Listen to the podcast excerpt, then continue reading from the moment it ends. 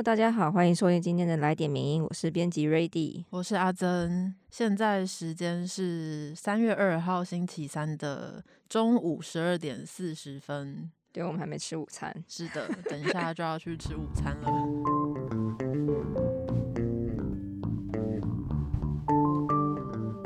但是在此之前，要先跟大家分享，一样是今天的来点名音，有三篇我们觉得都蛮重要的新闻。是。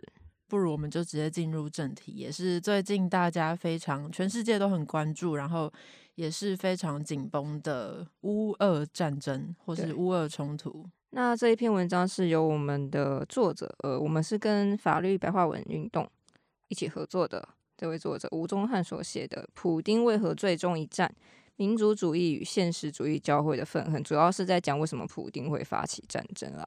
对，那在二月二十四日，就在普丁一声令下，那俄国正式宣布对乌克兰展开特别军事行动，揭开了二零一四年乌俄进入军事纷争以来，同时也是南斯拉夫解体之后再次发生于欧陆且最大规模的战争。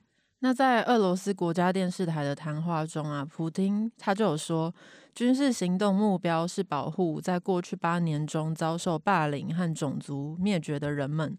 为此，我们将努力使乌克兰去军事化和去纳粹化。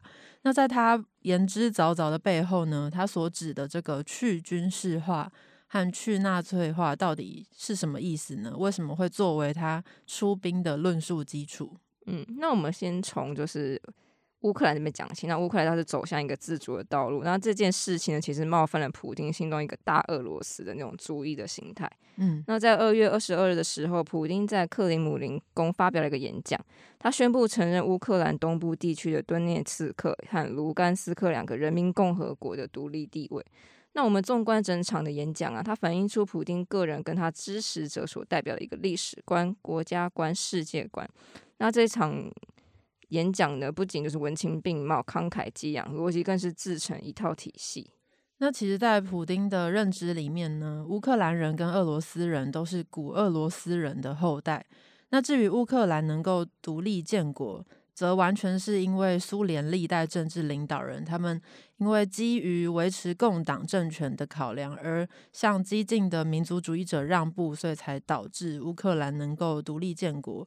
那这个无疑是极大的错误，因为不仅没有达到目标，还不断鼓励他们的气焰，最终导致苏联的瓦解。这是普丁的认知。那在普丁的眼中呢？乌克兰的民族主义者，也就是他所称的纳粹。所谓的去纳粹化，就是要除掉这种民族主义者。在乌俄两国关系的脉络之下，我们必须要提到说，那还有一个叫做班德拉，那还有他呃一些班德拉主义者。那班德拉其实是当代民乌克兰民族主义的一个象征，他被视为乌克兰精神上的国父。那他是出生在一九零九年的乌克兰西南部，他一生为乌克兰的独立而奋斗，曾领导过乌克兰民族主义的组织。对，其实关于班德拉这位作者，他之前也有写过班德拉的系列，非常深度详细的关于他的争议等等的文章。然后我们最近也有重新发了一篇比较简洁版的，在 IG，大家有兴趣都可以去看。那说回到这篇文章呢，班德拉为何会被普丁视为是纳粹？原因是在于说，二战的期间，班德拉他跟他的支持者曾经选择跟纳粹合作。那目的是为了要把苏联赶出乌克兰，从而恢复乌克兰加入苏联前的这个独立地位。那在那段期间呢，班德拉的组织就协助纳粹建立了集中营，并且参与过破坏犹太人、波兰人跟俄罗斯人的行动。那其实普丁政府他对苏联其实很少有一些正面评价。但对当时对抗纳粹德国，尤其是在卫国战争所彰显的反法西斯的精神下，却是这种一脉相承了。那在这种脉络之下，班德拉这样一位法西斯同路人，自然和反俄的符号与概念上有相连。这样子把他国行为认定是加害俄罗斯的做法，其实还可以从苏联解体的这个面向去说，就是解体之后，前苏联加盟国家纷纷启动各自的民族国家建造工程，而这些工程又同时伴随着民主化跟去共产化，所以在俄罗斯眼里呢，去共产化跟去恶化是被视为是同一件事情的。我们可以从一个非常著名的例子来讲起。那这个例子是发生在二零零七年。那当时爱沙尼亚政府决定移除一座在塔林的苏联红军雕像时，他们就引起了俄国政府的强烈反弹。随后呢，爱沙尼亚它的多个政府机关网页就被攻击，就网络攻击了。那服服务其实停摆了一阵子。那我们现在看起来，这个攻击。多蛮多人都是认为说他是俄罗斯的政府在背后主导，也被视为当代网络战的起点。是的，是专家 对网络战的起始点这样子。那我们回过头来看乌克兰近三十年的动作，它其实是不断被俄罗斯默默记为加害的。自从独立以来呢，乌克兰始终是受到。两个压力，就是一个是向东，就是俄罗斯走；那另外一个就是向西，也就是欧盟走。就是他们处于这样子的压力，然后居中一直摆摆荡。那这个情形在二零一四年之后有更为巨大的变动，就是克里米亚被并入俄罗斯，以及那时候的乌东的战事，乌克兰人的反俄情绪就更高涨了。然后这个也促使他们的国家认同明显的有了增长。不过，对于普丁那一代经历过苏联解体的许多人来说，苏联解体后的十年意味着国力的衰退，贫富差距变大，灾难和混乱不断的发生。那苏联瓦解的源头正是这种激进分子跟民族主义者造成的。所以，当激进分子、民族主义者与纳粹分子三者被视为一体的时候，就会变成影响乌俄两国关系的主要障碍。那普丁当然是要必须要欲除之而后快。那接下来要面对的另外一个问题，就是面对北约的东扩，普丁他其实是感到不安全的。就是去军事化，其实可以说是在普丁他所认知的世界政治格局下，俄罗斯目前的安全状态还有该有的反应。就是在前面提到的同一场演讲里面呢，普丁他其实论述了北约组织东扩的历史。以及就是他对俄罗斯造成的威胁，然后普丁也指出，北约自从东西德统一以来，多次就宣称不会吸纳中东国家加入组织，但是却屡屡的违反承诺，甚至已经计划要把乌克兰还有乔治亚等等的俄罗斯的邻国加入，显然是针对俄罗斯而来的。那其实，在近几个月以来，俄罗斯不断的在公开场合提到一个原则，那个原则叫做“安全不可分割原则”。这个原则指示的概念是强化一个国家的安全不能以他国的安全为代价。换句话来说，就是普京指的就是乌克兰的安全不能拿俄罗斯的安全来当做代价。他也指控说，北约已经在乌克兰的境内部署了军事。那这种逼近俄国边界的做法已经踩到了俄罗斯的红线，这种实质威胁到俄国的安全的一种行为了。那俄国在这个呃这种威胁下，他们会觉得说这是我没办法没办法忍受，所以我必须要采取一些行动。对，作者就说，其实普丁的这套理论并不是全然的无的放矢，就是并不是全然的没有根据或是毫无道理。是的。因为其实，在二零一四年的乌克兰危机发生之后，国际关系的公式现实主义理论大师叫做米尔斯海默，他就写了一篇文章，指出类似的观点，就是乌克兰企图脱离俄罗斯的影响，加入西方，并且获得西方的回响，这个就会迎来普丁破坏乌克兰的稳定，直到乌克兰放弃加入西方为止。嗯，也就是说，过去十年间，乌克兰其实不断的在修法，努力要推动加入北约跟欧盟。那二零一四年底呢，当时的总统波罗申科上台时，那乌克兰最高议会他就决议撤销二零一零年通过的不结盟政策，转而寻求与西方建立一些更紧密的军事及战略关系，深化与北约的合作。后来，二零一八年，乌克兰更是通过了国安法，就是进一步将乌克兰融入欧洲的安全经济与法律系统。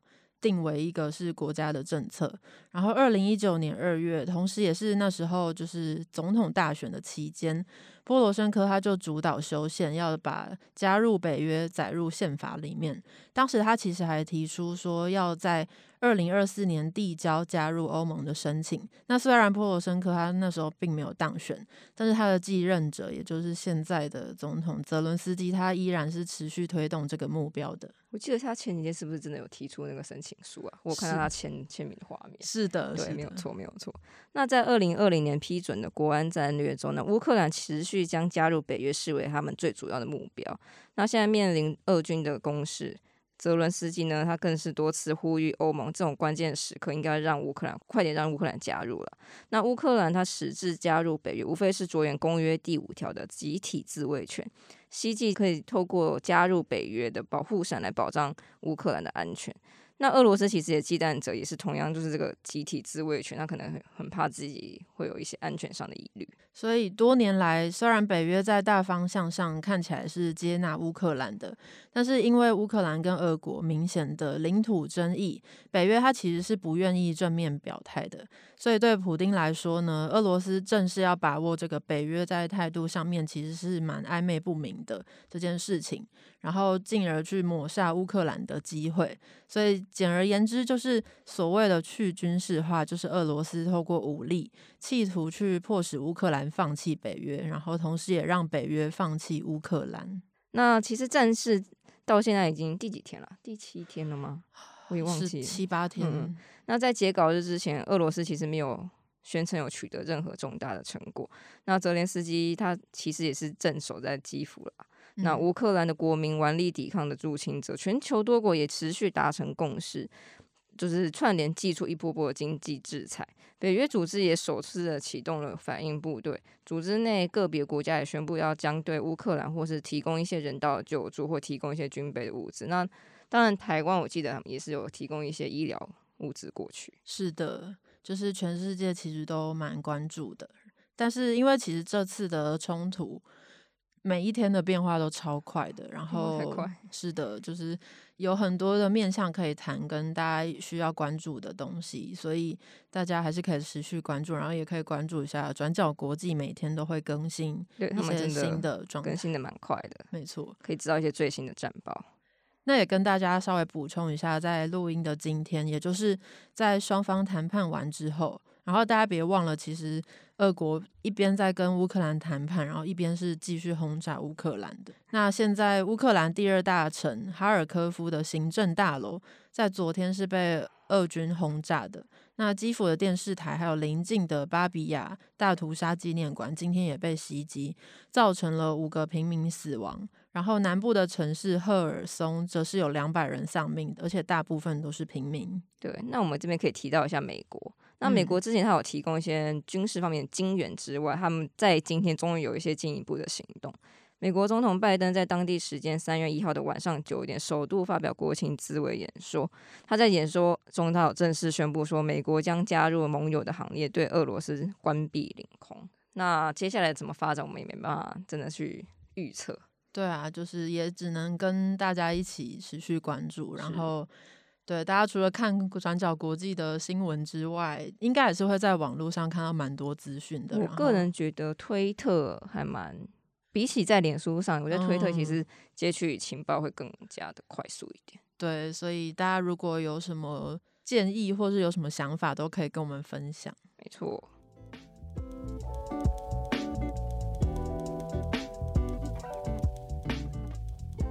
那今天第二篇文章要回到台湾，要跟大家分享的是我们的作者肖文杰写的《转型正义在哪里》，谈被公部门扯后腿的安康接待室不义遗址保存案。那在二月二十七日，总统蔡英文、行政院长苏贞昌、监察院长陈菊跟文化部长李勇的一些比较呃相关部会的首长，他们跟着白色恐怖时期的受难者一起参访了白色恐怖时期的不义遗址。一个叫做安康接待室的地方。那我们这边先提到说，什么是不义遗址？根据《促进转型正义条例》第五条的不义遗址，其实是指的是威权统治时期大规模侵害人权事件的发生地，那应以保存或重建，并规划为历史遗址。那国际对于这类长址空间的保存也非常的重视，通常会称为是负面文化资产。那当然也有学者把它称之为暗黑文化资产。对，那先来讲一下安康接待室。其实安康接待室它是名列行政院公告的第一号不易遗址，可是它在二零零九年之前，台湾社会其实没有太多相关的资讯，甚至也不知道它的存在。原因可能是因为政治受难者被蒙着眼睛送进去拘禁。或是星球，所以他们其实不太知道实际的地点到底在哪里。直到二零零九年的时候，那时候有一位苹果日报的记者闯进去，才意外发现现场其实遗留了五十多罐的人体器官标本，以及数量非常庞大的白色恐怖档案。然后那时候才震惊了社会。那安康肩带是它其实是在一九七三年动工，一九七四年启用，时间其实不算非常久了。那它其实非常，但它还是非常重要。因为它的设计是结合了戒严时期的各种侦讯、羁押刑求的经验。曾经被羁押的政治犯形容说，它是最具肃杀气氛的场所。而且因为其他的不义遗址，例如大龙洞的留职室、三张里的招待所，都因为都更而消失了。所以这个安康接待所是这样，相信比较下来是更重要的。是的。那其实总统蔡英文在这一次的参访里面就有宣示，台湾民主与转型正义不会停止。但是作者就说，国家要进行转型正义，势必就要面对长治到底要如何实质有效保存的这个问题，不能只是宣誓而已。但其实无奈的现况就是，目前的相关法规是非常不足的，现阶段甚至只能仰赖文化资产保存法。那呃，有这个法是一回事，但是能不能够真的进行或者是比对，然后 来管制大家，又是另外一回事了。那会这样讲，其实是因为现在的这个安康接待使它状况非常的差。那这也是为什么民间团体要采取古籍提报的原因。那安康接待是目前在新北市的文资审议案中是列册追踪，就是也只是不具任何保障性质的。更惨的是，相关政府部门还主张说要暂缓进入正式的古籍审议大会程序。也就是说，目前甚至无法用暂定古迹的名义来防止它被破坏或者侵入。对，所以听起来好像是主管机关是一个摆烂的状态。其实之前监察院有对于调查局的管理不当提出调查报告，事后也有要求应该要设置专人看管，而且要加装铁门、铁窗，还有双重的锁，或者是设置一些自动的防窃盗警铃，或是自动的监控设备等等的。但是监察院并没有严格的惩处失职人员，所以在当时的新闻热度过了之后，调查局就是依旧我行我素，没有把监察院放在眼里。天哪，监察院真好废啊！真的。所以就是说，二零零九年至今十三年来啊，这个安康接待是现场完全没有警卫或者是保全，连防盗设施都乏善可陈，因此也会看到很多的网红闯进去拍摄。那拍摄内容就是一些戏虐啊、造谣，甚至有点火的影片，造成的实体损坏根本就已经难以计算。最近文资团体就整理了目前在 YouTube 上面可以看到的一些网红恶意闯入拍摄的不当影片，然后就发现他们竟然任意移动文物，或是偷走里面的钥匙，甚至就是在新北市政府文资现刊之后，都还是持续在发生这些事情。文字团体也有告知主管机关，也就是新北市文化局，但是好像都没有被重视。直到蔡英文参访之前，这个主管机关他才紧急修理了坏掉的门锁，但就是做做样子而已。天啊，这根本是公部门的那个嘛 SOP。对，就是在重要事情之前，然后要公诸于世之前做做样子。这样。那我其实也有看那些网红的。影片，嗯，是真的蛮夸张。那我们也有整理在我们的文章里面，有兴趣的读者也可以去看一下。是的。那话说回来，这些网红为什么这么敢呢？他们因为他们除了可以用点阅率来增加曝光，最主要的原因还是因为他们就算入侵被提起告诉，最多就只是拘役个几天，还而且还可以缓刑。嗯，最严重的话，根据文字法第一百零三条。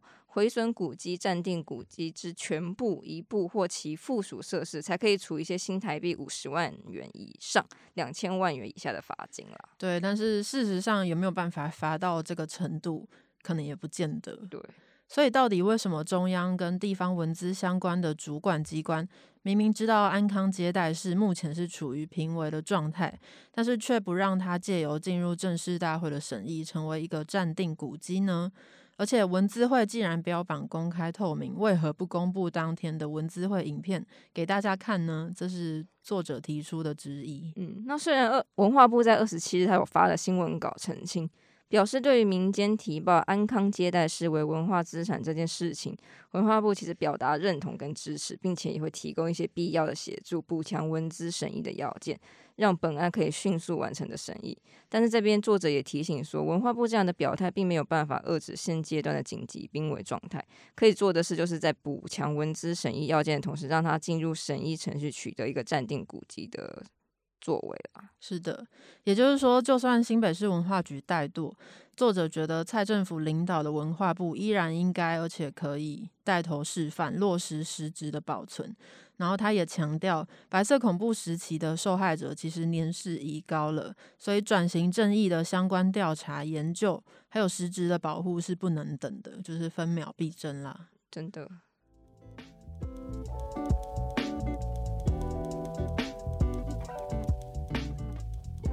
那接下来来到我们今天的最后一篇，那最后一篇就再把范围再更缩小一点，我们要谈一下台北市的一个时事议题。